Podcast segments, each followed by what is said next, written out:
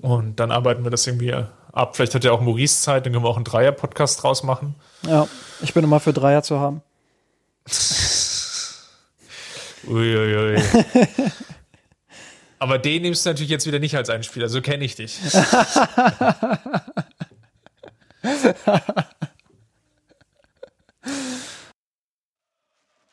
miasanrot.de Geschichten rund um den FC Bayern München.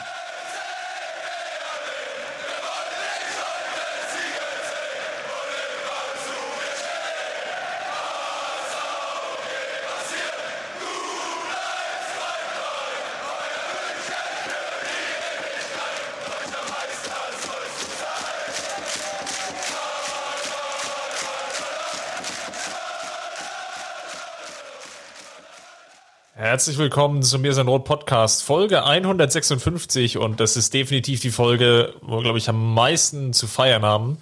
Der FC Bayern ist innerhalb von, ja, sagen wir mal, acht, neun Stunden sowohl Drittligameister geworden, das betrifft die Bayern Amateure, als auch DFB-Pokalsieger und das ist natürlich ein Grund, darüber zu sprechen. Mein Name ist Christopher Ramm. Und mein Name ist Justin Kraft und wir hatten mal, daran erinnere ich mich, irgendeine Folge, die hieß Titelhamster. Und da haben wir, glaube ich, über einen glorreichen Turniersieg des FC Bayern bei, ich weiß gar nicht mehr, was es war, ich glaube, so, ein, so ein Telekom Cup oder sowas im Winter gesprochen. Daran musste ich gerade denken, als du die glorreichen Titel des Wochenendes aufgezählt hast. Das ist ja jetzt sowas wie das kleine Triple, kann man fast sagen. Ja, und der Neid wird auf jeden Fall nicht geringer werden. Oder zumindest die Neiddebatte. Aber das ist, glaube ich, ein Thema, das können wir die Tage nochmal ausführlicher besprechen, beziehungsweise Maurice und ich hatten es ja schon mal im Thema der Woche in den, einen der vergangenen Podcasts. Von daher heute mal rein aufs Sportliche geschaut. Und da lass uns doch gleich loslegen mit unserem Blog rund um den FC Bayern. Und da die Frauen ja schon in ihrer wohlverdienten Sommerpause sind, betrifft es diesmal die Bayern Amateure, die zwei Spiele noch zu bestritten hatten am Saisonende. Und zwar einmal zu Hause gegen Duisburg. Das war so im Vorfeld die Partie, die vielleicht die kniffligste war nach der Corona-Pause, weil Duisburg ja auch lange Zeit sehr gut mitgespielt hat, oben stand, Tabellenführer war, teilweise sogar schon sich einen kleinen Vorsprung herausarbeiten konnte und man dachte so, okay, das könnte jetzt vielleicht das entscheidende Duell werden rund um das, ähm, ja, rund um die Meisterschaft der dritten Liga. Dem wurde aber nicht so, weil Duisburg jetzt doch einige Male gepatzt hatte, die Bayern kontinuierlich gepunktet haben und dann sind sowohl die Bayern als auch Braunschweig, Ingolstadt und Würzburg an Duisburg vorbeigezogen und ja, Duisburg musste die Partie eigentlich gewinnen. Der FC Bayern wiederum hatte zwei schwere Ab äh, Abgänge zu verkraften, Vried und Köln, ähm, die ja beide bei Wilburg 2 unterschrieben hatten, fehlten. Der Vertrag, der bei den Bayern endete ja turnusmäßig am 30.06. waren jetzt nicht die einzigen Spiele, die das betroffen haben, aber sicherlich die prominentesten und natürlich auch sehr folgenschwer. Sebastian Hönes hat es versucht aufzufangen mit Will als Linksverteidiger und die Jong in der Spitze. Kurzum, das ging jetzt nicht so hundertprozentig auf. Duisburg zweimal Führung, Bayern zeigt Moral, haben das dann irgendwie noch gedreht, ganz am Ende in der Nachspielzeit zum 2-2 getroffen. Haben wir ja schon öfter jetzt äh, debattiert. Sicherlich ein, ein großer Gewinn in der Rückrunde und fast sogar noch den Siegtreffer auf dem Fuß gehabt durch Arp. Ähm, am Ende war es ein 2 zu 2 und die Münchner reisten nach Kaiserslautern als Tabellenführer, weil die, wie heißt es immer so schön, die Konstellation auf den anderen Plätzen hat dazu beigetragen. Sebastian Hönes hat sich dann gegen Kaiserslautern entschieden, vier Änderungen vorzunehmen. Es, ja, in der bestimmten Konstellation hätte ein Unentschieden gereicht. Ähm, aus eigener Kraft, wenn man wirklich sicher gehen wollte, müsste man die Partie gewinnen. Es gab vier Änderungen. Tillmann, Richards, Dayaku, der ein relativ gutes Spiel gemacht hat, nachdem er eingewechselt wurde, kam rein. Queen, Mai, Musiala, die saßen halt auf der Bank. Um, ähm, die Bayern taten sich aber schwer nach einer relativ wilden Anfangsphase mit Chancen auf beiden Seiten sich aber wirklich Strafraumszene rauszuspielen. Und da war schon sehr auffällig, dass Fried einfach fehlte. Und so ging es mit einem 0-0 in die Pause. Und von den anderen Plätzen her sah es eigentlich schon so relativ gut aus. Im Sinne von, ja, mit einem Unentschieden kann man dann eigentlich sogar den Titel sicher machen. Und das war, glaube ich, die, die 46. Also so kurz nach dem Anstoß ähm, war es so, ein, so, eine Verkettung aus zwei oder drei Rückpässen, die allesamt zu kurz geraten waren und der letzte, den letzten hat Feldhahn gespielt. Da ist dann Kühlwetter von Kaiserslautern dazwischen gegangen, hat äh, Hofmann umkurvt und hat dann das 1-0 gemacht. Die beiden haben dann wütende Angriffe gestartet auf das Tor der Lauterer, die aber relativ sicher standen. Und auch hier machte sich halt das Fehlen von Fried bemerkbar. Kurzum, es gab irgendwie noch so einen Pfostenschuss, aber viel mehr sprang halt nicht heraus. Also gerade am Ende fehlte dann wirklich die Durchschlagskraft, sich gegen doch relativ defensiv orientierte und gut stehende Lauterer dann durchzusetzen. Es reichte dann am Ende, das waren ganz schöne Bilder, ähm, weil Meppen hat gegen Braunschweig 4 zu 3 gewonnen. Und Würzburg, die mit einem Sieg hätten sich sogar noch nach ganz oben katapultieren können, spielten sie 2 zu 2 gegen Halle und die lagen aber bis kurz vor Schluss 1 zu 2 zurück. Und in der Nachspielzeit haben sie erst den Ausgleich gemacht und dadurch sind sie dann an Ingolstadt vorbeigerutscht und haben den direkten Aufstieg klar gemacht. Und das Witzige war, die Bayern hatten das irgendwie am Handy verfolgt, haben so, wie so eine Traube an Spielern gebildet, die dann aufs Handy geguckt haben und versucht haben, dann das, das Spiel dann zu gucken in Würzburg. Würzburg selber wiederum waren, die waren mit dem Unentschieden super zufrieden, weil die hatten extrem viel Nachspielzeit. Das war das letzte, die letzte Partie, die gelaufen ist.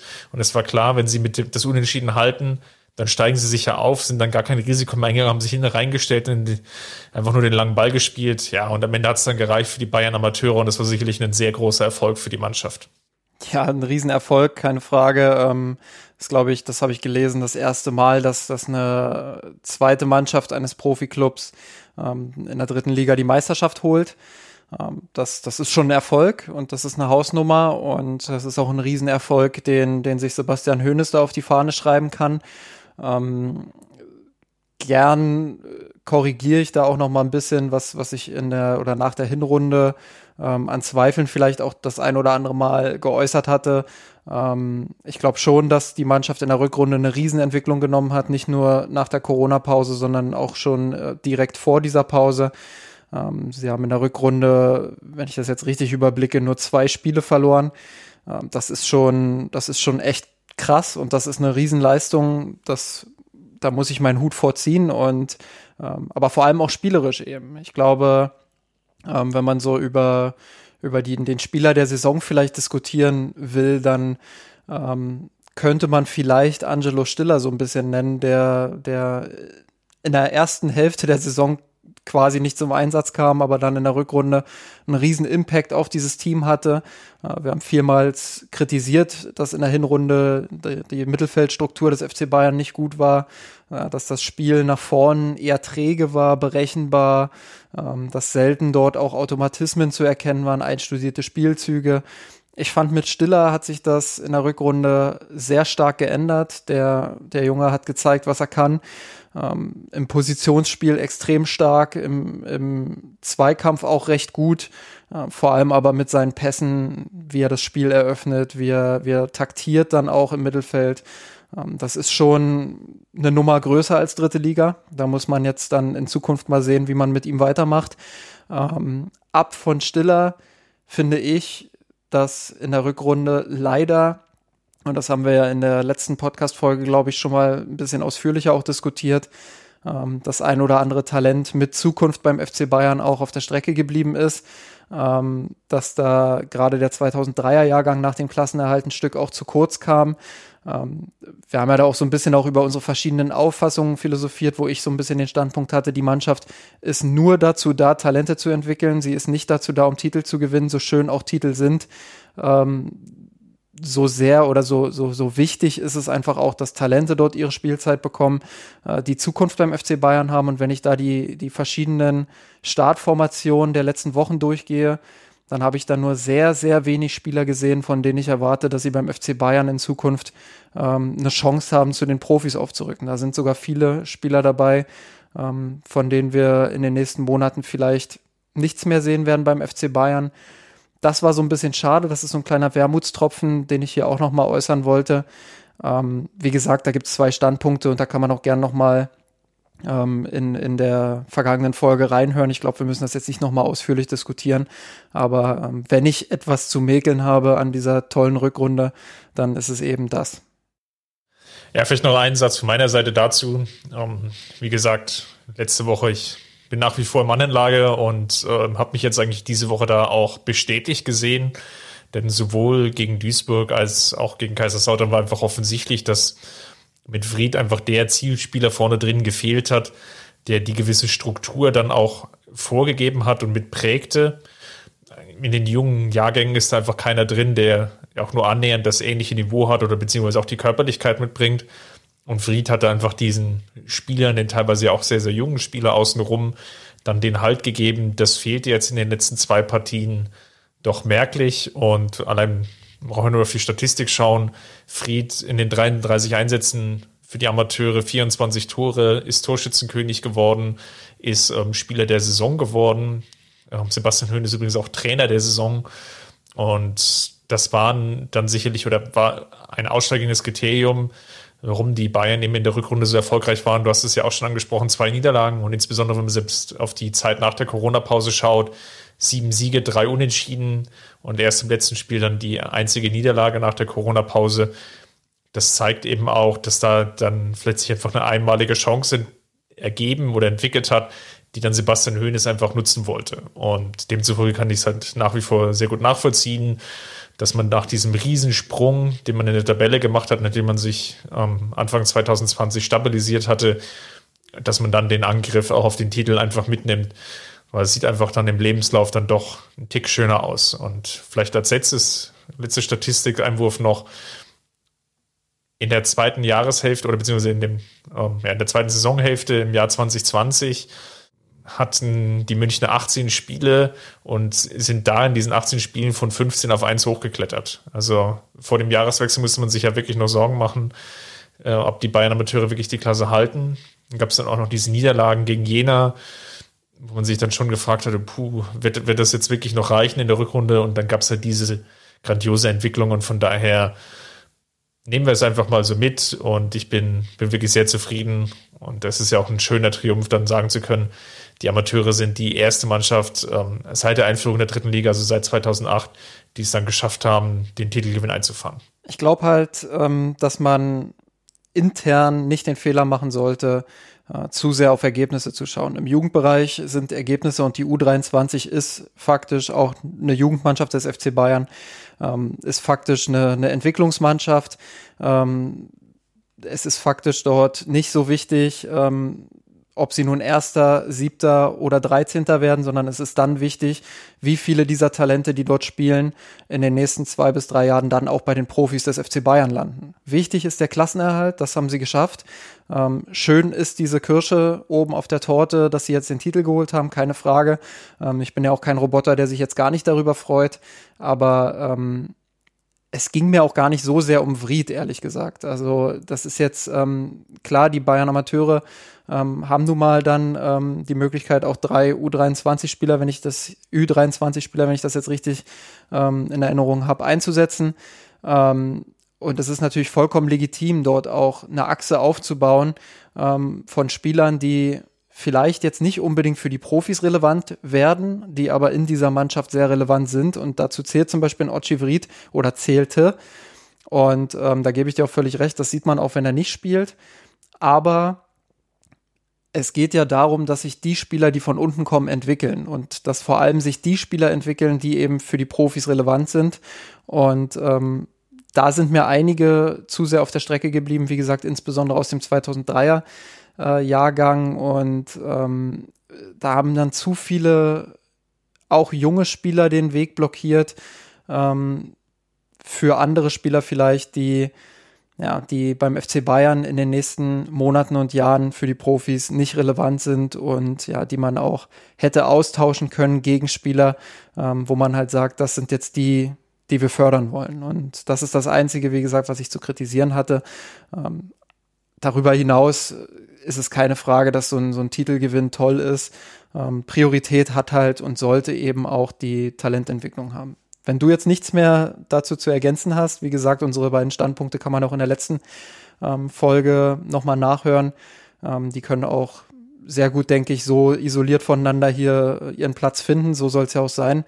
Ähm, würde ich noch mal ganz kurz was äh, zum Frauenfinale am Wochenende einwerfen. Das hat jetzt nicht direkt was mit dem FC Bayern zu tun, Ähm, aber ich wollte es einfach bei uns auch nochmal im Podcast unterbringen, dafür auch nochmal ähm, die Sinne vielleicht ein bisschen schärfen. Ich fand es ein bisschen schade, dass dieses großartige Spiel, ähm, was 3 zu 3 nach Verlängerung, glaube ich, ausging und dann im Elfmeterschießen entschieden wurde, ähm, zwischen Wolfsburg und, ähm, jetzt musst du mir kurz helfen. Essen, die SGS Essen. Genau, SGS hatte ich nur noch im Kopf. Ähm, dass dieses Spiel ähm, dann so abrupt nach dem Elfmeterschießen von der Sportschau beendet wurde mit dem mit dem Argument, dass die Sendezeit überschritten wurde durch das Elfmeterschießen. Ähm, das fand ich sehr, sehr bitter und sehr schade, ähm, weil da hätte man dann auch wirklich auf die paar Minuten Vorbereit, äh, Vorbereitung auf das Männerfinale verzichten müssen. Nicht nur können, sondern müssen. Und ähm, dort die Emotionen weiter einfangen müssen bei den Frauen, weil das war wirklich ein sportlich grandioses Finale auf sehr hohem Niveau. Es ging hin und her. Ähm, die Wolfsburgerinnen hat man selten so in Bredouille gesehen wie in diesem Spiel. Das war wirklich ein tolles Fußballspiel, ein tolles Finale. Ähm, und das hätte einfach mehr verdient als das, was die Sportschau dann da abgeliefert hat. Und das wollte ich noch mal ganz kurz auch bei uns im Podcast ähm, mit reinbringen, auch wenn es nicht direkt mit dem FC Bayern zu tun hat.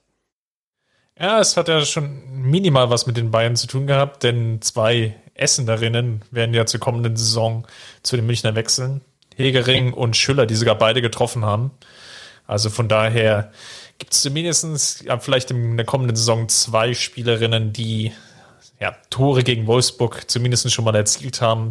Das, was ja in dieser Saison ja teilweise nicht ganz so gut geklappt hat. Erfahrung sammeln, sehr wichtig. Dann lass uns mal wechseln zum Thema der Woche. Die Männer hatten das große Finale gegen Leverkusen im DFB-Pokal und wir hatten ja letzte Woche schon einen sehr ausführlichen Blog als Vorschau. Und was wir uns ja da gefragt haben, ist, wie Leverkusen in die Partie geht. Um, lass uns mal auf die Aufstellung schauen. Denn da stellt sich schon heraus, dass Bosch, glaube ich, eher die defensivere Variante wählte. Wenn ich jetzt mal schaue in der Abwehr, beide Bänder, Brüder, Tapsoba und Wendell. Dann davor Arangis, Baumgartlinger, sicherlich die sehr defensivste Variante, die eigentlich Bosch da als Möglichkeit hatte. Diaby, Amiri und Bailey im der Offensive und dann ganz vorne Kai Havertz. Also Volland saß auf der Bank, Demirbay saß auf der Bank. Glaubst du, dass Bosch hier gelernt hatte, in Anführungsstrichen aus dem Rückspiel der Bundesliga-Saison, was ja ungefähr vor vier, fünf Wochen stattgefunden hat, und wollte erstmal defensiver in die Partie gehen? Ähm, defensiver als im Rückspiel, glaube ich, aber schon auch offensiver als im Hinspiel, wo also das Hinspiel der Bundesliga, das war noch am meisten zu vergleichen mit dem, was Leverkusen jetzt im Pokalfinale geboten hat. Es ist so ein, so ein Akt auf dem Balanceseil, würde ich mal sagen, weil, ähm, und das werden wir ja gleich noch diskutieren, so eine defensivere Formation, die tendiert ja auch dazu, schnell mal zu passiv zu werden und ähm, den Bayern zu häufig den Ball zu überlassen. Ich glaube schon, dass Leverkusen darum bemüht war, auch in der Anfangsphase des Spiels, ähm, auch mal höher zu pressen, auch mal rauszuschieben, die Bayern dann auch mal unter Druck zu setzen. Ähm, grundsätzlich aber eben das Mittelfeld eng zu machen. Und das kann ich als Ansatz auch vollkommen verstehen. Ich glaube schon, dass äh, Bosch da zumindest auf dem Papier die richtige Entscheidung getroffen hat, indem er gesagt hat, wir wollen die Räume im Mittelfeldzentrum jetzt extrem eng machen, weil er weiß natürlich, dass Bayern mit Alaba und Boateng zwei extrem aufbaustarke Spieler hat. Ähm, klar kannst du sagen, wenn du die unter Druck setzt, dann, dann kannst du vielleicht den einen oder anderen Fehler erzwingen bei den beiden. Aber du weißt natürlich auch, das passiert sehr selten, weil die im Moment so gut drauf sind, dass es im Prinzip keinen Riesenunterschied macht, ob du die jetzt direkt unter Druck setzt oder ob du ihnen die Passwege zustellst. Und wenn du ihnen die Passwege gut zustellst, dann hast du vielleicht eine Chance, den Ball auch mal zu erobern und in Kontersituationen zu kommen. Wenn du ganz vorne anläufst und sie versuchst, dort zu Fehlern zu zwingen, hast du das Risiko wie im Bundesliga-Rückspiel, wo dann der eine oder andere lange Ball dann hinten durchgerutscht ist ja, und die Bayern Leverkusen letztendlich überrollt haben. Ähm, ich glaube, Leverkusen hat es in der Anfangsphase eigentlich ganz gut gemacht, hat immer mal wieder auch höher gepresst, rausgeschoben ähm, und versucht die Bayern dann auch mal unter Druck zu setzen. Andererseits aber das Mittelfeldzentrum sehr eng gemacht. Bayern hat in der Anfangsphase nicht so viele gute Chancen gehabt. Ich glaube, da gab es eine gute Szene mit Serge Gnabry. Ähm, darüber hinaus war relativ wenig, viel wegverteidigt von Leverkusen, Räume, wie gesagt, gut eng gemacht. Ähm, das war so ein bisschen so ein, so ein Abtasten, wenn man so will, in der Anfangsphase. Die Bayern ähm, mit ihrem flexiblen Spiel mal über Kurzpässe nach vorne zu kommen, mal auch den ein oder anderen Langball einzustreuen, aber diesmal eben nicht so erfolgreich ähm, wie noch im Rückspiel gegen Leverkusen. Also von daher, der Ansatz war jetzt nicht allzu überraschend von Peter Bosch. Ich glaube nicht, dass es ein hinten reinmauern war. Es war aber eben auch nicht das absolute Harakiri-Pressing ganz vorne, sondern irgendwas, was dazwischen drin ist. Die Münchner waren ja eigentlich wie erwartet, von daher nachvollziehbar, dass du jetzt ja, so drüber hinweggesprungen bist über die Aufstellung. Ich denke, da gab es wirklich, wie gesagt, wenig Überraschung und Bosch konnte sich, glaube ich, sehr gut überlegen, worauf muss er sich denn hier einstellen.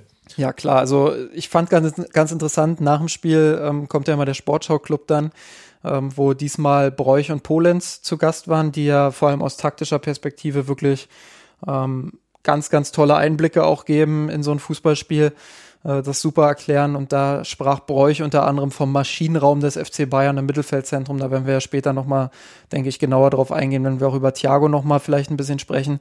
Ähm, aber da wollte Bosch natürlich schauen, dass er diesen Maschinenraum mit Goretzka und Kimmich zumindest äh, versucht, ein bisschen, ein bisschen einzudämmen, vielleicht. Vielleicht das ein oder andere Stottern mit reinzukriegen.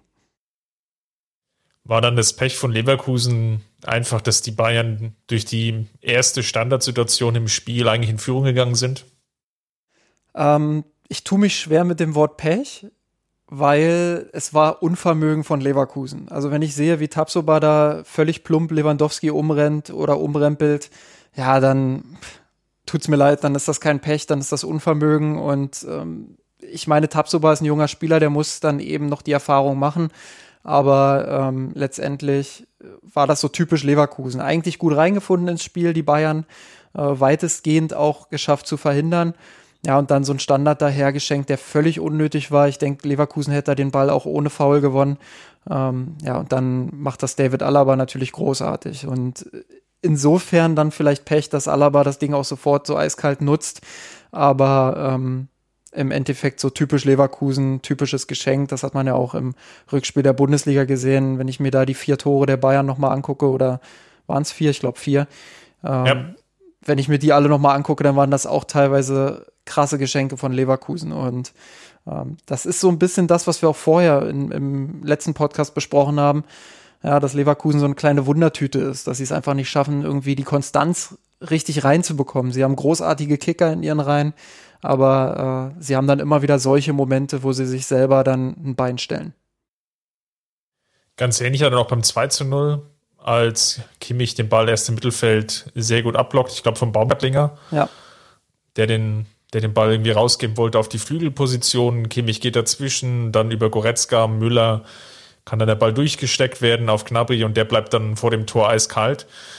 Da wäre jetzt meine Frage, wir haben jetzt ein Tor dann nach knapp 25, 26 Minuten gesehen, einerseits nach einer Standardsituation, andererseits nach einem Umschaltmoment. War das jetzt wirklich so der Bayern-Fußball unter Hansi Flick oder beziehungsweise so, wie sich ihn Hansi Flick vorstellt für die Münchner? Ja, ich denke schon. Also ich, ich glaube, dass beides nebeneinander sehr gut seinen Platz finden kann. Einerseits die Aussage, dass Leverkusen gut ins Spiel gefunden hat, andererseits aber auch die Aussage, dass die Bayern das gut gemacht haben, weil die Bayern haben ja selbst so gut wie nichts hinten zugelassen, haben das Spiel gut kontrolliert in der Anfangsphase, haben geduldig auf ihre Chancen gewartet, haben sich auch den ein oder anderen gefährlichen Angriff schon rausgespielt. Ähm, deshalb glaube ich schon, dass das in etwa das ist, was Flick sich vorstellt. Das ist nicht dieses dieses typische Ballbesitzdominante ähm, Positionsspiel, wie man es vielleicht noch unter Guardiola kennt, sondern schon noch mal mit ein bisschen mehr ja. Risiko bedacht, so bisschen vertikaler, bisschen bisschen mehr Tempo dann auch in den Spielzügen und das ist dann natürlich auch mal mit dem einen oder anderen Ballverlust verbunden. Ähm, aber da kommt eben dieser Maschinenraum dann auch ähm, ins Spiel, von dem ich vorhin gesprochen habe, dass dann dieses Gegenpressing eben stattfindet, dass man dann äh, sofort wieder anläuft, dass man versucht, ähm, den Gegner hoch unter Druck zu setzen, lange Bälle auch zu erzwingen. Da hat Leverkusen auch den ein oder anderen in der Anfangsphase spielen müssen, der dann wieder sofort bei den Bayern landete. Ähm, ja, und unter Druck passieren eben auch Fehler beim Gegner und unter diesem Druck würde ich Baumgartlinger jetzt mal so halb sehen, ehrlich gesagt. Also das war auch wieder so ein, so ein Teilgeschenk. Klar, die Bayern pressen da ziemlich hoch, aber wenn Baumgartlinger, ich glaube Arangis stand da relativ nah bei ihm, den mit einem Kurzpass bedient, ähm, dann entsteht vielleicht eine gute Kontersituation. Stattdessen will er das Spiel verlagern, ja, und, und spielt einen Kimmich quasi nicht direkt ins Bein. Der muss ja sein Bein auch noch ein bisschen heben, ähm, aber verliert halt den Ball. Ähm, aber ich glaube schon, dass das die Art Fußball ist, die Flick gerne, gerne sieht, ähm, dass man eben nicht nur aus eigenem Ballbesitz heraus das Spiel kontrolliert, sondern vor allem auch diese Gegenpressing- und Pressing-Situationen erzeugt, wo, wo mit unfassbar viel Laufarbeit dann auch die Bälle gewonnen werden und schnell umgeschaltet wird. So viel Ballbesitz war es ja gar nicht. Also ich wollte ja gerade schon dazwischen gerätschen und mit einer Statistik beipflichten. 55,8 Prozent Ballbesitz in der ersten Halbzeit von FC Bayern ja. sind ja jetzt keine Werte oder ist ja kein Wert, wo du jetzt sagen musst, das war jetzt rein über Ballbesitz wegdominiert. Von daher genau. Ähm, genau durchaus ein Argument dafür, dass Flexfußball eben doch mehrere Aspekte dann beinhaltet. Ja, ja, absolut. Glaubst du, ja, glaubst du, um, um da mal weiterzumachen, glaubst du, dass die Bayern das vielleicht sogar verpasst haben, dann nach der 2 zu 0 Führung? Und da hatte man schon gemerkt bei Leverkusen, dass es jetzt nicht ganz so gut ineinander greift mehr. Glaubst du, dass die Münchner es da verpasst haben, dann wirklich das 3 zu 0 zu machen und da vielleicht schon die richtige Vorentscheidung verpasst haben für das Spiel jetzt? Also klar ist, wenn die Bayern das 3-0 vor der Pause machen, dann, dann reden wir nicht mehr über die zweite Halbzeit, die wir, die wir dann gesehen haben. Ähm, natürlich wäre das wichtig gewesen, noch den Deckel mit dem 3-0 drauf zu machen. Ähm, ja, aber ich tue mich jetzt auch schwer damit zu sagen, dass es deshalb ähm, irgendwie so dahin geplätschert wäre. Also man hat schon gemerkt, dass, dass die Bayern äh, weiter Druck gemacht haben, dass sie weiter versucht haben, auch auf dieses Tor zu drängen. Und ähm, ich glaube, auch so einer Mannschaft wie dem FC Bayern sei es dann mal äh, gegönnt, dass sie es eben nicht immer schaffen, dann Schlag auf Schlag die Tore zu erzielen. Ähm, ich fand insgesamt war das in der ersten Halbzeit eine extrem souveräne Leistung. Das war der Flickfußball, wie wir ihn aus der Rückrunde vor allem auch kannten. Ähm, sehr dominant, sehr, sehr stark im Pressing vor allem, sehr variabel auch im Aufbauspiel, finde ich. Also das ist vielleicht der größte Unterschied ähm, zu den Bayern in den letzten Jahren. Äh, vielleicht sogar ein Unterschied zu den Heinkes Bayern und den Guardiola Bayern, wobei ich da immer ein bisschen vorsichtig auch sein will. Ähm, aber auf jeden Fall zu den letzten Jahren, dass sie, dass sie mehrere Optionen im Aufbauspiel haben ähm, mal Flachpässe, mal lange Bälle, mal äh, geht's, geht's diagonal auf die Außenbahn, ähm, mal auch dieses typische U, nur dann eben nicht so, dass die Außenverteidiger isoliert sind, sondern dass sie direkt wieder diagonal ins Zentrum spielen können, weil sich dort die Achter oder die Angreifer anbieten. Ähm, das ist so viel Variation, dass sich ein Gegner mit einem Pressing gar nicht so richtig darauf einstellen kann. Und man hat es auch gemerkt, Leverkusen ähm, war teilweise recht überfordert, hat sich dann auch ein Stück weit nach hinten fallen lassen nach, nach den Gegentoren, ähm, ist dann auch ein bisschen passiver geworden.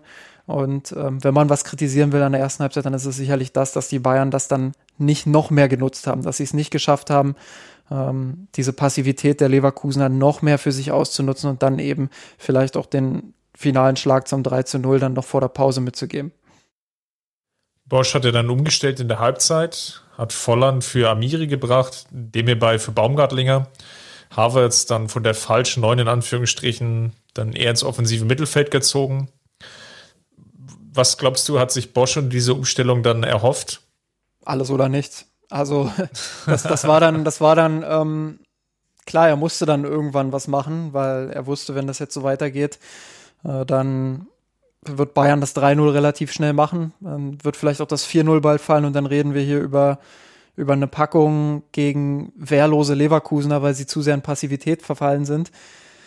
Also hat Bosch sich entschieden, Offensivpower reinzubringen, mit dem hier bei einen extrem ballsicheren Spieler auch reinzubringen, der vorne auch mal den Ball halten kann. Ich glaube, das ist ganz wichtig gegen die Bayern, dass du vorne Spieler hast, die auch unter Druck den Ball mal abschirmen und halten können und dann weiter verteilen können dem hierbei ist so ein Spieler. Ähm, das hat er in der zweiten Halbzeit auch dann hervorragend gemacht, finde ich. Und ja, das war dann die Idee von Peter Bosch, einfach dann zu sagen, jetzt, jetzt gehen wir mehr Risiko. Jetzt versuchen wir weiter rauszuschieben. Jetzt versuchen wir eben doch das höhere Pressing zu spielen, gehen damit das Risiko, dass wir hinten wieder überspielt werden, wenn die Bayern dann doch mal durchkommen. Aber wir erzwingen jetzt oder wir versuchen jetzt einen, einen Schlagabtausch zu erzwingen und hoffen, dass wir dann die, die äh, Gewinner dieses Schlagabtausches sind oder die, diejenigen, die davon mehr profitieren. Und ich glaube, das war die Idee, ja. die Peter Bosch dann hatte. Ja, die Bayern sind dann auch oder waren dann auch gezwungen, viel mehr lange Bälle zu spielen, hinten raus. Das sah dann vom Aufbauspiel her schon sehr unkoordiniert aus und das lässt sich auch in den Zahlen sehr gut ablesen. wie viel lange Bälle gespielt wurden. Das war nämlich relativ viel und auch relativ unpräzise, wenn man das mal so zusammenfassen kann. Neuer ähm, 6 von 19 an seinen Mitspieler gebracht, Alaba 5 von 12, Boateng 2 von 8. Das sind schon deutlich alles unter 50 Prozent Werte, teilweise 25 Prozent. Das ist man von diesen Spielern eigentlich weniger gewohnt. Und das ist ja eigentlich normalerweise auch die Stärke des FC Bayern, dass sie Defensivspieler haben. Und dort, ist ja auch schon erwähnt, die dann im Aufbau wie Alaba, Boateng durchaus ein breites Repertoire an Skills mitbringen, die dann den Ball gut wieder verteilen können, die pressingresistent sind, die dann auch in einigen Szenen dann gute, lange öffnende Bälle spielen können. Und das fehlte eben. Oder die Präzision fehlte insgesamt. Und Leverkusen hat es dann sehr gut gemacht und konnte sich dann auch so ähm, Ballgewinne in höheren äh, Zonen erarbeiten und hatte dann auch wiederum selber die Umschaltmomente. Ich will nicht sagen, dass Leverkusen eigentlich in der zweiten Halbzeit die Bayern-Taktik gespiegelt oder kopiert hatte, aber phasenweise sah es natürlich schon so aus und ähm, bestes Beispiel dafür ist sicherlich dann auch die Chance von Volland gewesen, der natürlich den Ball ja etwas in den Rücken gespielt bekommt, aber mit, mit viel Gutwill kann man das schon sagen, den, den darf er auch mal machen. Den muss er machen, ja. Das ist also auch wieder so ein typisches Leverkusen-Beispiel eigentlich. Ähm, auch das eines der vielen Geschenke an diesem, an diesem Abend, die Leverkusen verteilt hat. Äh, direkt im Gegenzug quasi macht er dann Robert Lewandowski äh, das 3 zu 0. Und auch das ja ein Geschenk dann von Radetzky, der äh, den Ball da so ein bisschen vielleicht unterschätzt und dann eben ins Tor patzt. Und ähm, ja, eigentlich dachte man, der Deckel wäre dann drauf, zumal ich Leverkusen in der ersten Viertelstunde nach der Pause noch gar nicht so stark wahrgenommen hatte, ähm, bis zu dieser Volland-Szene eigentlich.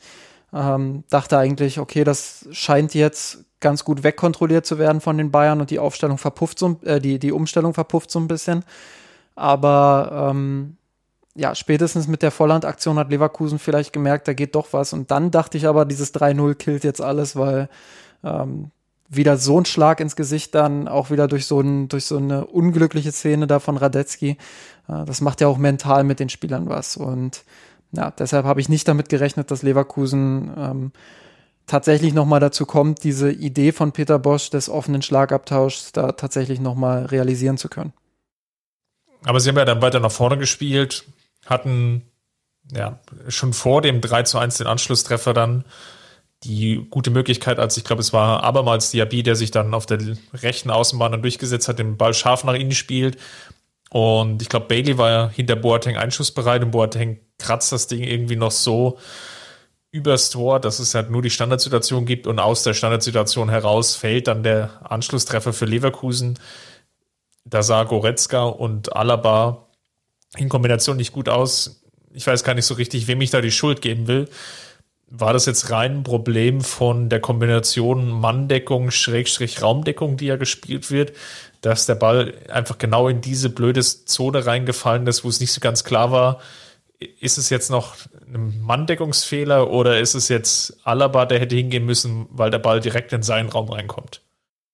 Ja, ich, ich weiß es ehrlich gesagt auch nicht. Ich bin dann genauso so wenig entscheidungsfreudig wie du in meiner Meinung. Ähm, was aber jetzt abermals deutlich wurde, ist, dass die Bayern bei Standards noch das ein oder andere Problem haben.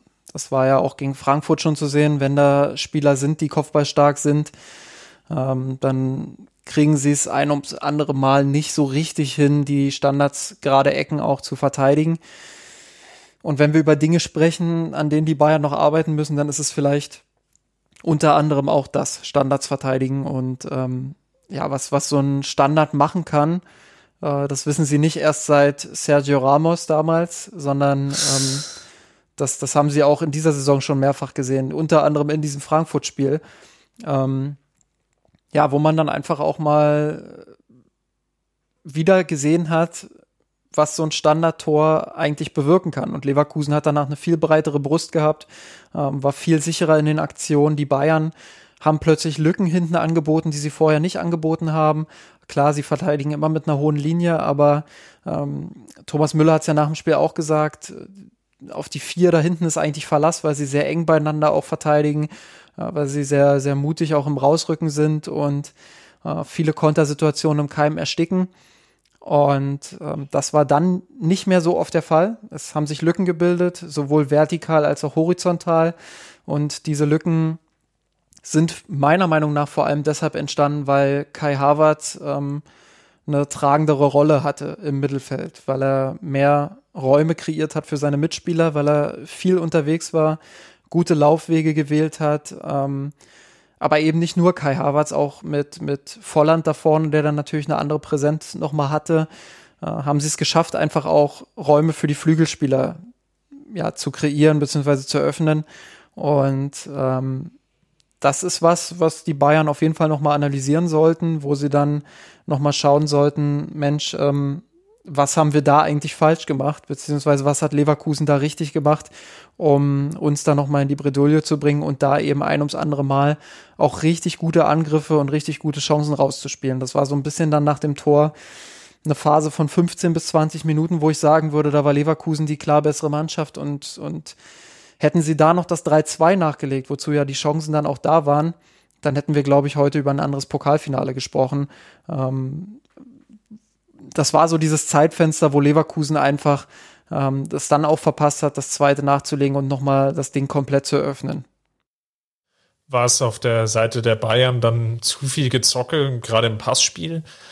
Wenn man sich in die Statistiken oder in die Statistik schaut, sieht man Gnabry Passquote von knapp 52 Prozent, Müller 62 Prozent, Alaba und Boateng hatten wir ja gerade schon angesprochen, wurden dann sehr unter Druck gesetzt, haben beide unter 80 Prozent und insgesamt ähm, das ganze Team in der zweiten Halbzeit eine Passquote von 74 Prozent, was ja schon darauf hindeutet, dass man einerseits natürlich stark unter Druck gesetzt wurde im Pressing, aber eben, dass man vielleicht auch zu viel Risiko gegangen ist. Ich erinnere mich da an einige Szenen, wo man dann nicht den Aufbau gewählt hat, sondern doch versucht hat, mit vielen vertikalen Pässen also von der Passstaffette von vier, fünf Stationen waren locker drei deutlich nach vorne gespielt oder teilweise vier, also sehr stark steil und klatsch, dass, dass das falsche Stilmittel war an der Stelle, sondern dass es vielleicht besser gewesen wäre, hier dann eher über viel Kombinationen, Ballbesitz, dann erstmal Ruhe in das eigene Spiel reinzubekommen, weil dort ist es ja angesprochen. Leverkusen hatte die Chance durch Volland, ja. Danach war aber erstmal, oder davor war erstmal nichts und ja unmittelbar nach dem 3-1 ja auch nichts, bis halt diese Chance, die Boateng dann klärt und dann der Eckball. Wäre es dann nicht besser gewesen, zu versuchen, jetzt zehn Minuten Ballbesitzphase zu etablieren? Die kurze Antwort ist ja. Also du hast ja auch erklärt, warum. Ähm, natürlich wäre es besser gewesen, das Spiel dann zu beruhigen, weil von so einem wilden Schlagabtausch profitiert nur eine Mannschaft und das ist in der Regel immer der Gegner des FC Bayern, in diesem Fall Leverkusen. Und deshalb wäre es gut gewesen, dort dann mal auf den Ball zu treten und den Ball auch mal zurückzuspielen und laufen zu lassen und Leverkusen ruhig auch mal anzulocken und zu sagen, dann presst uns halt hoch, dann stellt uns halt vorne zu, aber dann versuchen wir halt über unser Positionsspiel das aufzulösen, geduldig aufzulösen, nicht immer direkt mit dem ersten Vertikalpass, sondern eben, ähm, indem wir dann auch mal zwischen die Linien spielen und dann wieder zurückklatschen lassen. Und dann lässt du den Gegner laufen und ähm, versuchst so auch das Pressing des Gegners immer wieder ins Leere laufen zu lassen. Und dann merken die auch irgendwann, boah, das bringt hier irgendwie nichts. Irgendwie kriegen wir keinen Ball und die lassen uns hier, die nehmen hier uns hier ein fürs andere Mal hops. Und ähm, da haben wir dann auch keinen Bock mehr drauf und dann lässt sich Leverkusen wieder so fallen wie in der ersten Halbzeit. Das ist auf dem Papier die Theorie, ähm, wie so ein Spiel dann eigentlich funktionieren sollte aus Bayern Sicht. Dass es in der Praxis nicht immer ganz so einfach ist, weil da auch ein Gegner mitspielt, der äh, kein schlechter ist das ist natürlich auch wieder, wieder ein klarer Fakt, aber ähm, die Bayern sollten die Qualitäten haben, solche Phasen dann auch zu beruhigen und ähm, eben nicht immer gleich den erstbesten Pass nach vorne zu suchen. Darüber haben wir ja auch schon das ein oder andere Mal in dieser Saison gesprochen.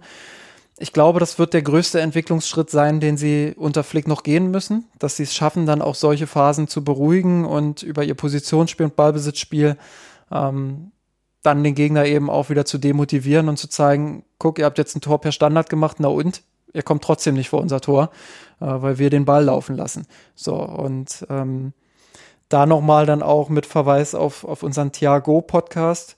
Ähm, das wäre natürlich ein Spieler, der prädestiniert ist dafür. Ich glaube, Kimmich ist auch ein sehr guter Passspieler, ähm, der auch noch lernen muss, denke ich, ähm, wann er welchen Pass spielen soll Ähm, ohne jetzt zu sagen, er kann das nicht. Er macht das sehr gut im Mittelfeld, finde ich. Er taktiert gut, er strukturiert gut, er spielt gute Pässe. Ähm, er ist für mich ein, ein toller Sechser und ein toller Taktgeber da hinten. Aber manchmal fehlt ihm dann in solchen Situationen noch das Gefühl, dieses, dieses kleine Etwas, um dann auch die richtige Entscheidung zu treffen und ähm, seiner Mannschaft auch das Signal zu geben, Jungs, wir machen jetzt mal ein bisschen ruhiger, äh, wir lassen den Ball jetzt laufen und ähm, da denke ich, ist der nächste Schritt zur Weltklasse dann für Kimmich, ähm, da eben in der Entscheidungsfindung noch ein Stück besser zu werden. Äh, Thiago ist ein Spieler, der, der das top beherrscht, der auf absolutem Top-Level seit, seit Jahren die Bayern dahingehend ähm, unterstützt, was die Strukturierung angeht, was diese Beruhigung des Spiels auch angeht, was das Diktieren des Tempos auch angeht. Ähm, da ist er top drin. Und ähm, sollte er gehen, ist das, denke ich, ja, und das hat man ohne Thiago dann eben auch gesehen, könnte das eine Konsequenz sein, ähm, die nur schwer zu reparieren ist, wo wirklich ähm, Kimmich über sich hinauswachsen muss, wo vielleicht auch ein äh, Cuisance den nächsten Entwicklungsschritt gehen muss, damit er regelmäßig spielen kann oder sich das auch verdient, regelmäßig zu spielen bei den Bayern ähm, oder wo dann eben auf dem Markt nochmal eine Alternative gefunden werden muss, weil ähm, immer nur Maschinenraum und immer nur Vertikalfußball und immer nur Pressing, Pressing, Pressing und Laufintensität und ähm, ja, einfach dieses, dieses Wegdrücken des Gegners, dieses maschinelle Wegdrücken des Gegners ähm, funktioniert dann auch nicht. Du brauchst eben auch die Ruhe im Spiel teilweise, um in solchen Phasen dann ähm, deinen Vorsprung, den du dir rausgearbeitet hast, nicht wieder herzugeben. Auf der anderen Seite muss man, glaube ich, auch noch erwähnen, dass der Eindruck natürlich entstand, dass Leverkusen dann nach dem Anschluss eine gute Phase hatte, die sich aber nicht wirklich untermauern lässt, wenn man jetzt mal rein in die ähm, Statistik schaut. Leverkusen hatte drei Abschlüsse aufs Tor, ähm, die zwei Tore und dann hatten sie noch einen weiteren Abschluss, sieben Schusschancen insgesamt. Was, glaube ich, Leverkusen halt gut gemacht hat, war, sagen wir mal, in dieses letzte Drittel sich rein zu kombinieren, teilweise das Bayern-Mittelfeld dann schnell überspielt haben. Es hat sich aber eben auch gezeigt, dass dann halt häufig in vielen Situationen die wirklich letzte Präzision gefehlt hat. Und ja, ich gebe dir vollkommen recht, ähm, der FC Bayern hätte das sicherlich noch mit mehr Geschick und vor allem mit mehr Ballbesitzphasen durchaus besser zu Ende spielen können. Auf der anderen Seite lag es natürlich auch an der eigenen Chancenverwertung. Es gab da relativ viele Halbchancen. Perisic ist ja dann auch gekommen. Ich wollte gerade sagen, Ivan Perisic, der Finalspieler, den ich auf jeden Fall einwechseln würde, wenn ich im Finale alle Optionen der Welt hätte. Ähm, dann würde ich Ivan Perisic bringen und ähm, er hat ja gezeigt, warum. Aber äh, um das auch nochmal aufzugreifen, weil wir hatten dann in unseren Kommentaren auf die Ausgabe von letzter Woche doch dann das ein oder andere, ähm, ja, also es ging so in die Richtung, dass es sich darüber lustig gemacht wurde. Ähm, ich meinte das einerseits positiv, aber auch negativ und ähm, also so einen richtigen Schwarz-Weiß-Kommentar gab es da oder gibt es da, glaube ich, gar nicht. Sondern es hat sich auch in dem Spiel wieder gezeigt, dass halt Perisic einer dieser Spieler ist, wo du nicht wirklich weißt, was du bekommst. Und man braucht sich nur mal das Spiel gegen Wolfsburg nochmal anzuschauen. Der FC Bayern ist in Überzahl, ähm, Perisic hat mehrere Stockfehler. Anstelle von, er hat das Spiel schnell machen zu kombinieren, verlangsamt er das Spiel. Der Gegner kann sich wieder stellen. Klar ging es jetzt nicht mehr um so viel, aber Perisic konnte sich selber dann halt nicht hervorheben an der Stelle. Und dann bringst du ihn jetzt hier gegen Leverkusen im Pokalfinale in einer durchaus kritischen Phase. Das zeigt ja auch, dass Flick durchaus Vertrauen in den Spieler hat. Und dann zeigt er halt so eine gute Leistung wiederum. Und das zeigt mir halt auch, dass er durchaus das Talent hat.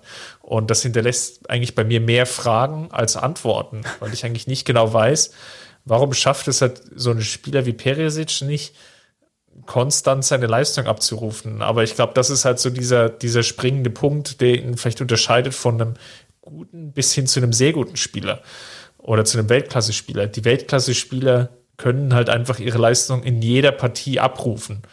Während es vielleicht bei einem guten bis sehr guten Spieler dann halt häufiger vielleicht auch mal ein bisschen Spielglück braucht, Tagesform oder was weiß ich, was noch mit reinfließt, ob die ersten ein, zwei Aktionen gelingen, dass er halt das genötige Selbstbewusstsein hat. Und das zeigte sich hier wieder exzellent bei Peresic, der dann wunderbar das 4-1 auch vorbereitet, ähm, wo Lewandowski ja eigentlich ja gut, das, das 3-0 war ja geschenkt, aber eigentlich die, die schwerste Chance, die er eigentlich hatte. Ähm, er dann so elegant versenkt. Ähm, das war ja mustergültig von Perisic vorbereitet. Und das zeigt halt einmal mehr, dass ich halt nicht genau weiß, wie ich eigentlich zu dem Spieler stehen soll. Weil es, es gibt so viele gute Momente und dann gibt es halt auch wiederum so ein Spiel wie gegen Wolfsburg. Ich glaube, es gibt einfach ähm, verschiedene Typen von Flügelspielern. Es gibt die, die ähm, in einem Ballbesitzsystem sehr gut funktionieren, die dort ähm, sich sehr gut einbinden können ins Kombinationsspiel, ähm, die auch ohne die Möglichkeiten mit viel Raum anzudribbeln ähm, ihren Impact aufs Spiel nehmen. Und dann gibt's eben Ivan Perisic und der ist halt jemand, und ich meine das auch gar nicht böse, ähm, der im Kombinationsspiel eher ein bisschen fehl am Platz ist, der, der schon in der Lage ist, auch mal einen 4-5 Meter Pass zu spielen, ähm, der aber da auch sehr einfache Fehler teilweise macht in diesen Kombinationen. Und ähm, stattdessen ist er aber sehr gut darin, wenn er eingewechselt wird und in so einen Schlagabtausch quasi reinkommt, ähm, wo der Gegner dann hinten mehr Räume anbietet. Und ich glaube, da war er, da hat er sich wohlgefühlt, da hat er viel Raum gehabt dann auch, ähm, konnte, konnte seine Aktionen besser timen, besser äh, durchführen dann letztendlich auch. Und vielleicht war das auch ein kleiner Unterschied. Ich meine, man muss. Er hatte auch mehr Platz, muss man auch dazu sagen. Leverkusen ja, ist ja durchaus aufgerückt. Genau, das ist es halt. Und ähm, das, das erinnert mich so ein bisschen auch an die Spielweise von Kroatien damals, ähm, wo er ja auch sehr aufgeblüht ist. Ähm, ja, also ich denke, dass man, dass man bei Perisic vielleicht mal beobachten sollte, wie es damit so ist, ob er mit äh, solchen Situationen einfach besser zurechtkommt als, als mit jenen, wo er, wo er dann wirklich auch ständig Teil der Kombination sein muss gegen, gegen eine Fünferkette des Gegners beispielsweise. Gut, dann noch für die Bücher. Leverkusen hat er dann ganz kurz vor Schluss in der Nachspielzeit ja dann noch einen Handelfmeter zugesprochen bekommen. Davis nach einem Eckball wiederum, also eigentlich das zweite Gegentor in der Partie durch einen Eckball. Ähm, war mit der Hand dran, dann gab es den Handelfmeter. Ähm, der Ball war ohnehin schon im Tor, aber wegen Abseits war es, glaube ich, dann nicht anerkannt. Das war so ein bisschen diffuses Bild, aber kurzum, Handspiel, Havertz äh, versenkt den wirklich humorlos und ähm, ja. auch nach dem Tor war das so ein wirklich humorloser Gesichtsausdruck, weil im Endeffekt klar war, dass das Spiel jetzt äh, ohnehin beendet ist und dass es halt für eine Aufholjagd dann im Endeffekt nicht mehr reichen wird. Ähm, ich hätte noch eine Frage, die vielleicht ein bisschen über das Spiel hinausgeht. Um, Donnerstag, Freitag war ja der Hype gar nicht so sehr um das Spiel, sondern um die Verpflichtung von Leroy Sané. Und was wir ja nicht alles gesehen haben, wer Social Media verfolgt hat, also vom Landen der Maschine bis hin zum Einsteigen in den Autokonvoi, wie der Autokonvoi durch den Kreisel fährt. Das war ähm, richtig was für dich, oder? Da habe ich mich wirklich abgeholt gefühlt. Und da, da hing ich wirklich vom Fernseher und dann auch als ähm, es in der Sebner Straße dann ähm, ja, zum zu diesem zweiten Teil der medizinischen ärztlichen Untersuchung kam, äh, scheinbar die schon die Verträge unterschrieben wurden, aber angeblich das dann doch, doch nicht so richtig geklappt hatte. Und ähm, ja, was alles auch dabei war. Kurz, um was ich eigentlich fragen wollte, ging gar nicht so sehr um Sané, sondern ich glaube, wir sind alle dankbar, dass die Debatte endlich ein Ende hat. ähm, sondern ich würde mal gerne, weil es ja schon jetzt ein Finalspiel war und Gnabry und Krummern beide auch gespielt haben. Und die beiden werden sich ja jetzt duellieren mit Sané. Und klar hört sich das jetzt erstmal noch relativ entspannt an. Wir haben dann Kader des FC Bayern drei Flügelspieler, die ja alle so wie das halt auch im Naturell des Flügelspielers liegt, auch die ein oder andere Verletzungsthematik jetzt ja schon mitgebracht haben und Sané kommt ja auch noch von einem Kreuzbandriss. Aber kurzum, es war ein Finalspiel, Gnabry und Koman sind gestartet und mussten sich ja schlussendlich beweisen ähm, gegen Sané. Haben natürlich jetzt den kleinen Vorsprung, dass sie schon ja, jetzt FC Bayern erfahren sind und jetzt mal rein wiederum geschaut Koman hatte zwei Dribblings erfolgreich, aber fünf Ballverluste. Gnabry ein Dribbling erfolgreich bestritten. Gut, selber nur zwei Ballverluste produziert, ähm, das entscheidende oder vielleicht vorentscheidende 2 zu 0 gemacht. Wer konnte dich denn von den beiden mehr überzeugen? Ähm, ich fand, dass beide ein gutes Spiel gemacht haben. Kein sehr gutes, aber ein gutes. Ähm, ich würde tendieren zu der Antwort Serge Nabri. Ähm, weil ich finde, und nicht nur wegen seines Tores, äh, dass er ein ganz interessanter Flügelspieler ist. Das habe ich jetzt am Wochenende abermals festgestellt. Das ist jetzt nicht so, dass das für mich eine neue Erkenntnis ist, aber ähm, das kam einfach noch mal ganz präsent irgendwie rüber bei mir, ähm, dass das ein ganz besonderer Spielertyp ist. Ich meine, an sich ist ja jeder für sich immer ein Tick anders, aber man kann Spieler immer so ein bisschen kategorisieren. Zum Beispiel ist Coman doch eher so, so dieser, dieser typische Spieler, der am Flügel bereit steht und dann das Eins gegen Eins sucht oder eben den Pass zurückspielt. Ähm, da gibt's, ich will nicht sagen haufenweise Spieler, die, die so sind wie er vom Spielertypus her. Das, das hört sich jetzt so an, als würde ich sagen, er wäre ganz leicht zu ersetzen oder so. Auf dem Niveau das zu machen, ist schon, ist schon gar nicht so einfach. Ähm, aber er lässt sich irgendwo kategorisieren und vergleichen mit anderen Spielern. Serge Gnabry, finde ich, ist ein ganz besonderer Spielertyp deshalb, weil er so unorthodox spielt, so unvorhersehbar. Der, der, der klebt mal außen an der Linie, mal bietet er sich innen im Mittelfeld an, ähm, mal geht er in die Tiefe, mal spielt er sowas wie einen falschen Neuner auf der Außenbahn, also quasi so einen falschen Flügelspieler, wenn man so will. Ähm, dann sucht er mal das Dribbling ganz, ganz direkt nach Ballgewinn, geht sofort auf den Verteidiger zu, ähm, mal stoppt er ab, ähm, mal sucht er direkt den Abschluss, mal legt er dann doch wieder quer. Also das, der hat so viel Variationen und, und so viele, so viele, nicht Tricks auf Lager, aber so viele Facetten in seinem Spiel, dass ich sage, das ist ein besonderer Spielertyp. Warum ich aber nicht so weit gehen würde zu sagen, dass er jetzt schon Weltklasse ist, ähm, ist, weil er immer noch zu große Streuung in seinen Leistungen hat. Und darüber haben wir auch schon häufig gesprochen. Äh, in einem Spiel schießt der Tottenham fast alleine aus dem Stadion mit vier Buden. Und in den nächsten beiden, ich weiß jetzt nicht, ob es damals wirklich die nächsten beiden waren, aber jetzt mal hypothetisch gesprochen, ähm, sind es in den nächsten beiden dann gar keine Torbeteiligungen mehr und dann bleibt er ein bisschen unsichtbar. Ähm, er nimmt sich in, im Laufe einer Saison noch zu viele Pausen. Er macht viel, er kriegt auch ähm, oder er sammelt auch viele Torbeteiligungen, aber da fehlt mir immer noch so, so ein bisschen der Tick Konstanz noch drin, ähm, dann wirklich auch in fast jedem Spiel äh, einer der entscheidenden Spieler zu sein. Ich glaube schon, dass er diesen Schritt noch gehen kann, aber ähm, ja, grundsätzlich ist das vielleicht das, was bei ihm noch zur absoluten Weltklasse fehlt. Dennoch ein absolut unterschätzter Fußballer in, in, im europäischen und im Weltfußball, glaube ich ähm, weil es einfach ein toller und interessanter Spielertyp ist, ähm, dem ich diese Entwicklung vor ein paar Jahren noch nicht zugetraut hätte und wo ich immer von Tag zu Tag als, als also aus Fanperspektive gesprochen, von Tag zu Tag immer glücklicher bin, dass der im Kader des FC Bayern steht. Dann vielleicht zum Abschluss zu dem Segment noch eine richtig fiese Frage. Flick hat ja nach dem Spiel wirklich betont, ähm, wie wichtig Thiago und Alaba für den FC Bayern sind und nochmal ausdrücklich für eine Vertragsverlängerung von beiden Spielern geworben. Mal rein hypothetisch gesprochen, wenn der FC Bayern nur mit einem Spieler verlängern oh. könnte. Alaba oder Thiago? oh, ja, Chris, ähm, damit überrumpelt du wusstest, dass die Frage kommt. die habe ich, glaube ich, überlesen vorhin im, im Skript, was du mir geschickt hast. Ähm, oh, ja, ähm, gegen meine, oder ja, was heißt gegen meine Überzeugung, ist ja auch Quatsch. Ich finde, dass beide Spieler enorm wichtig sind für den FC Bayern auf und neben dem Platz. Ähm, absolute Schlüsselspieler. Ich würde mich trotzdem für David Alaba entschieden, äh, entscheiden, weil ich glaube, ähm, dass er in seiner Bedeutung hinten in der Innenverteidigung ähm, so gewachsen ist, dass ähm, er nur schwer zu ersetzen wäre. Man kann zwar jetzt sagen, okay, man hätte Lukas Hernandez quasi als direkten Ersatz direkt da, aber das ist dann schon doch noch mal anders. Ähm, ich glaube, ich würde mich auch gut vor, ja.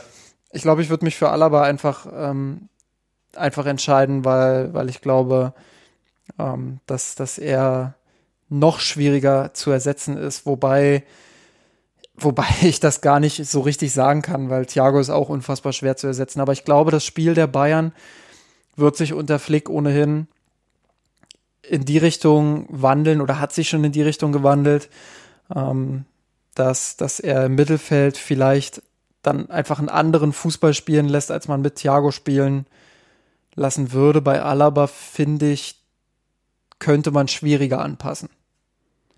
Aber ja, ja. also ich habe keine klare Antwort, das will ich nochmal an der Stelle betonen. Das ist, ich habe mich jetzt zwar für Alaba entschieden, aber, aber im Endeffekt ähm, tut es mir fast weh, da Thiago nicht zu nehmen. Okay, verstanden. Um, ähm, ab, absoluter Chor, natürlich nachvollziehbar. Äh, vielleicht noch ein lobendes Wort für Hernandez, der ja dann für Boateng reingekommen ist und seine Sache, wie ich finde, doch sehr ordentlich gemacht hat. Was dem Bayern dann geholfen hat, war sicherlich, dass er im Gegensatz natürlich zu Boateng durchaus aktiver verteidigt. Das ist jetzt auch keine ganz große Neuigkeit, aber waren so zwei, drei Aktionen, die er dann, ähm, wo er sehr hoch rausgerückt ist, aber da auch den Zweikampf dann gewonnen hat und dann wiederum Umschaltsituationen kreiert hat das passt natürlich dann auch natürlich in das Muster, was vielleicht Flick wirklich spielen lassen will. Deswegen gibt es durchaus vielleicht dann auch in der neuen Saison dann die Chance für Hernandez deutlich mehr Spielzeit zu bekommen. Müssen wir mal abwarten. Ähm, da, vielleicht, noch, ja. Ja, vielleicht noch mal ein bisschen größer und weiter jetzt gespannt. Zum Abschluss reicht es, was wir jetzt gesehen haben. Ich sage jetzt mal in der Bundesliga jetzt gegen die Top-Teams Dortmund, Leverkusen, Gladbach, als auch jetzt das DFB-Pokalfinale gegen Leverkusen reicht das im Endeffekt für das Champions League-Turnier, was natürlich jetzt, wo ich jetzt schon merke, da wird jetzt enorm viel aufgebauscht und ist natürlich auch mit einer Erwartungshaltung verbunden, was sich ja vielleicht auch heraus ergibt an dem Teilnehmerkreis, der jetzt da noch wirklich im Turnier selber drin ist. Man muss ja nur mal schauen, PSG ist noch mit dabei. Die haben aber jetzt schon seit März kein Spiel mehr bestritten. Atletico, die sicherlich unangenehm zu bespielen sind, aber jetzt auch keine konstanten Ergebnisse einfahren. Bergamo, Leipzig und dann bleibt eben noch der Sieger aus Neapel gegen Barcelona, Real gegen City, was glaube ich sehr, sehr spannend wird und Lyon Juve. Glaubst du, dass die Münchner mit dieser Leistung, die wir gesehen haben, wirklich die Favoriten für das Champions League Turnier sind? Nee, also Favorit nicht. Und äh, mir wird immer zu schnell vergessen, wo diese Mannschaft eigentlich herkommt. Also wir müssen die Bayern jetzt auch nicht ähm, irgendwie zum Underdog reden, das wäre auch Quatsch. Ähm, aber wir haben vor rund einem Jahr und sogar vor ein paar Monaten noch darüber gesprochen, ähm, dass die Bayern in Europa doch ziemlich abgehängt sind. Und das teilweise auch zu Recht, wenn ich mir das, das letzte Achtelfinale da gegen Liverpool anschaue ähm, wo man zwar viel geackert hat und wirklich alles gegeben hat, um irgendwie doch noch Augenhöhe zu erzwingen, es letztendlich aber doch nicht geschafft hat so richtig und äh, chancenlos untergegangen ist. Ähm, dann darf man nicht vergessen, wie schnell Flick diese Mannschaft zu einer Mannschaft entwickelt hat, die jetzt von vielen zu einem Favoriten für die Champions League geschrieben wird.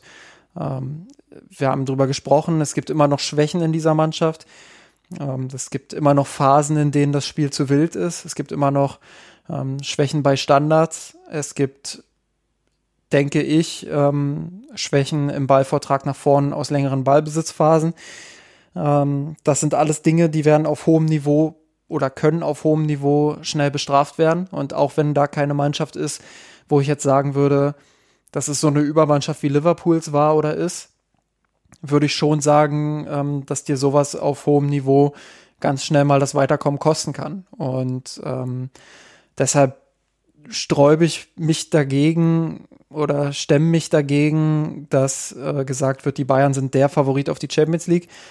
Ich würde die These unterschreiben, wenn du sagen würdest, die Bayern sind ein Favorit auf die Champions League, weil ähm, das ist unausweichlich nach dieser Rückrunde, die sie jetzt gespielt haben ähm, sind verständlicherweise da auch Ansprüche da und ja, verständlicherweise auch eine gewisse Erwartungshaltung da.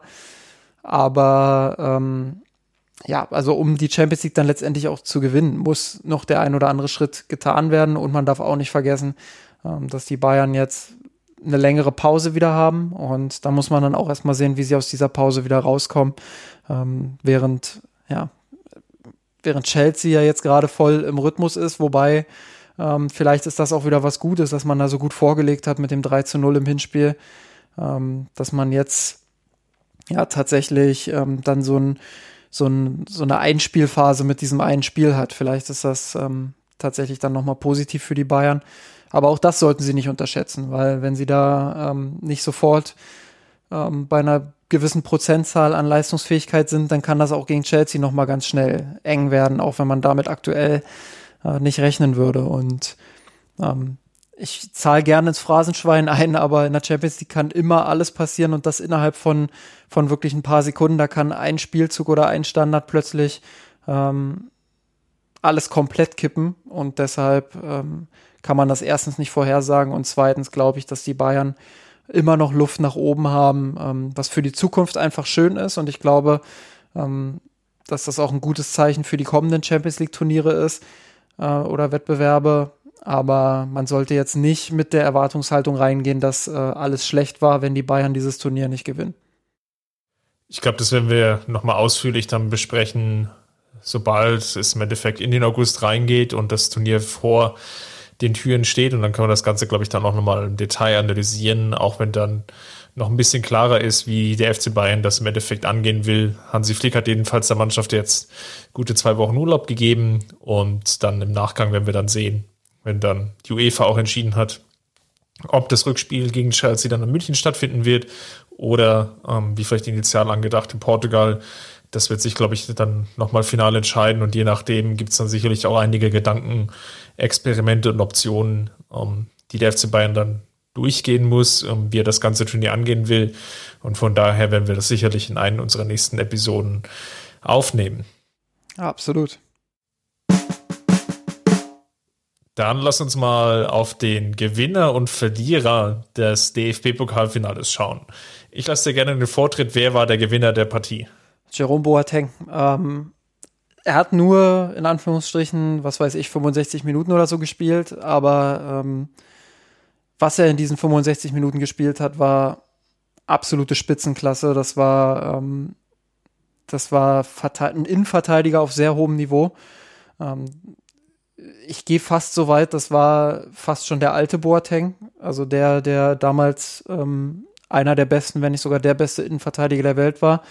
Ähm, ich habe bei jeder Szene ähm, oder ich hätte bei jeder Szene gerne Joachim Löws Blick gesehen, ehrlich gesagt. Das war eine tolle Leistung von ihm, hat hinten viel abgeräumt, nicht nur bei der Szene, die du vorhin angesprochen hast, wo er ähm, ja, kurz vor der, vor der Ecke noch den Anschluss verhindert ähm, sondern ja auch in seinem, in seinem Positionsspiel, in seinem Aufbauspiel. Ähm, klar, der ein oder andere lange Ball kam mal nicht an, aber das ist ja normal.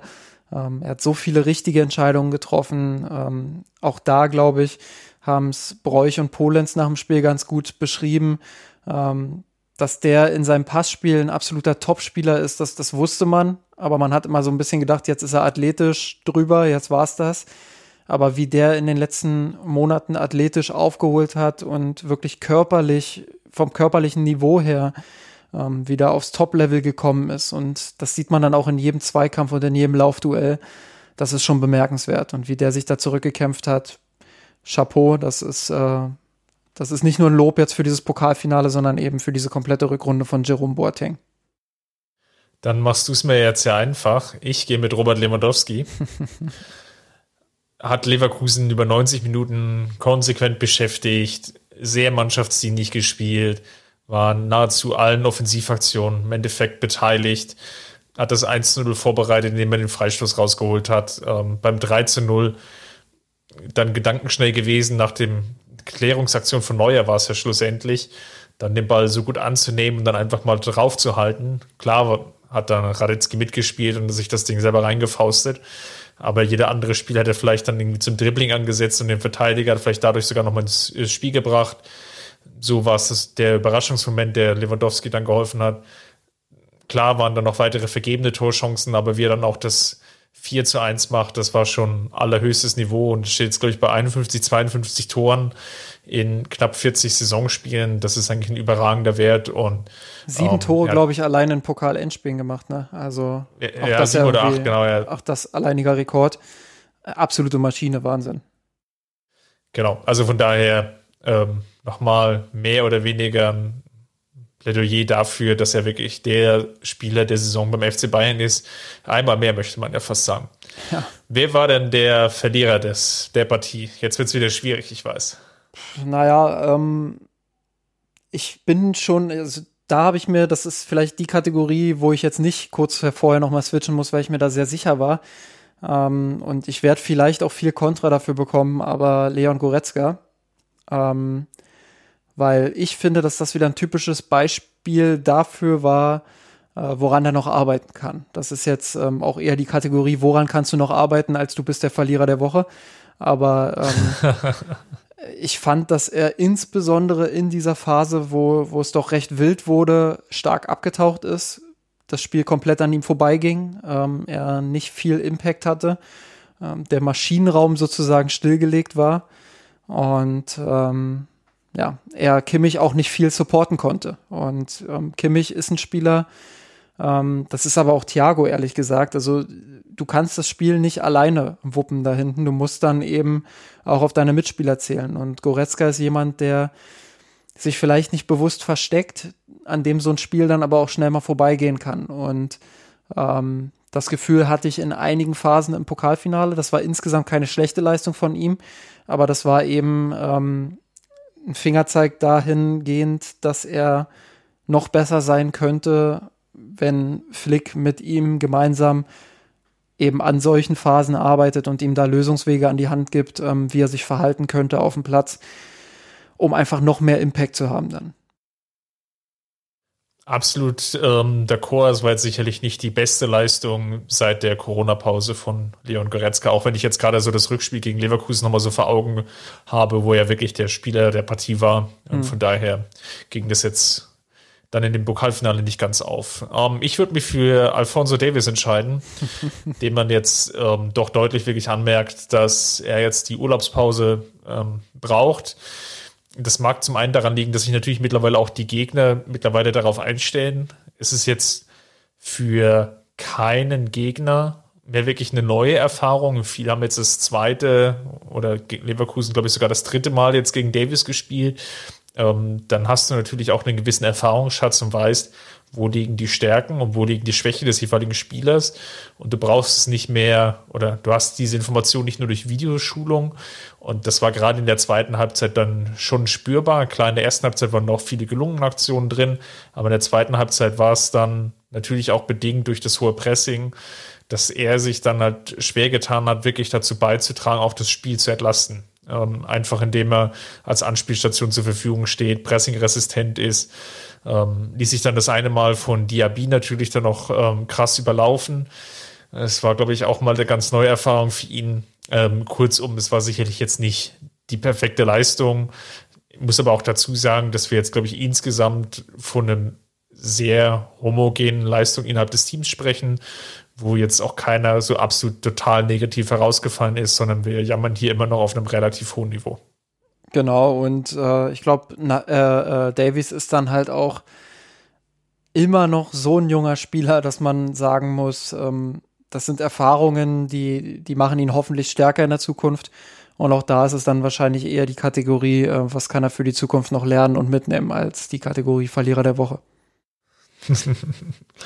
Sehr schön. Dann, Justin, vielen Dank, dass du heute wieder mit dabei warst. Falls es euch gefallen hat, wie immer, hinterlasst gerne einen Kommentar im Blog unter mir sind rot, Facebook, Twitter, natürlich auch gerne gesehen. Und wenn ihr uns finanziell unterstützen wollt, schaut doch mal vorbei bei mirsanrot.de slash Patreon oder einfach bei patreon.com slash mirsanrot.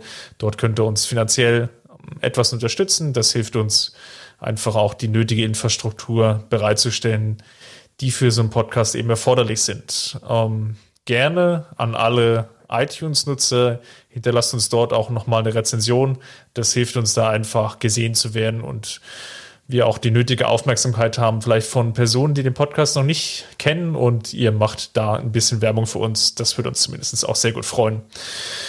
Justin, dann hören wir uns, glaube ich, nächste Woche wieder. Hoffentlich.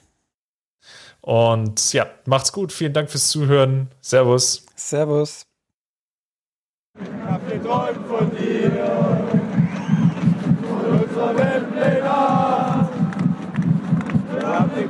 gewonnen, den Thron erklommen, der Haien hat's gemacht. Ich hab geträumt von dir, von unserer Weltpläne.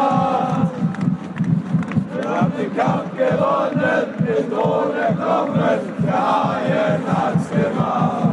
Ich hab geträumt von dir, von unserer Weltpläne. Wir haben den Kampf gewonnen, den Thron erklommen, der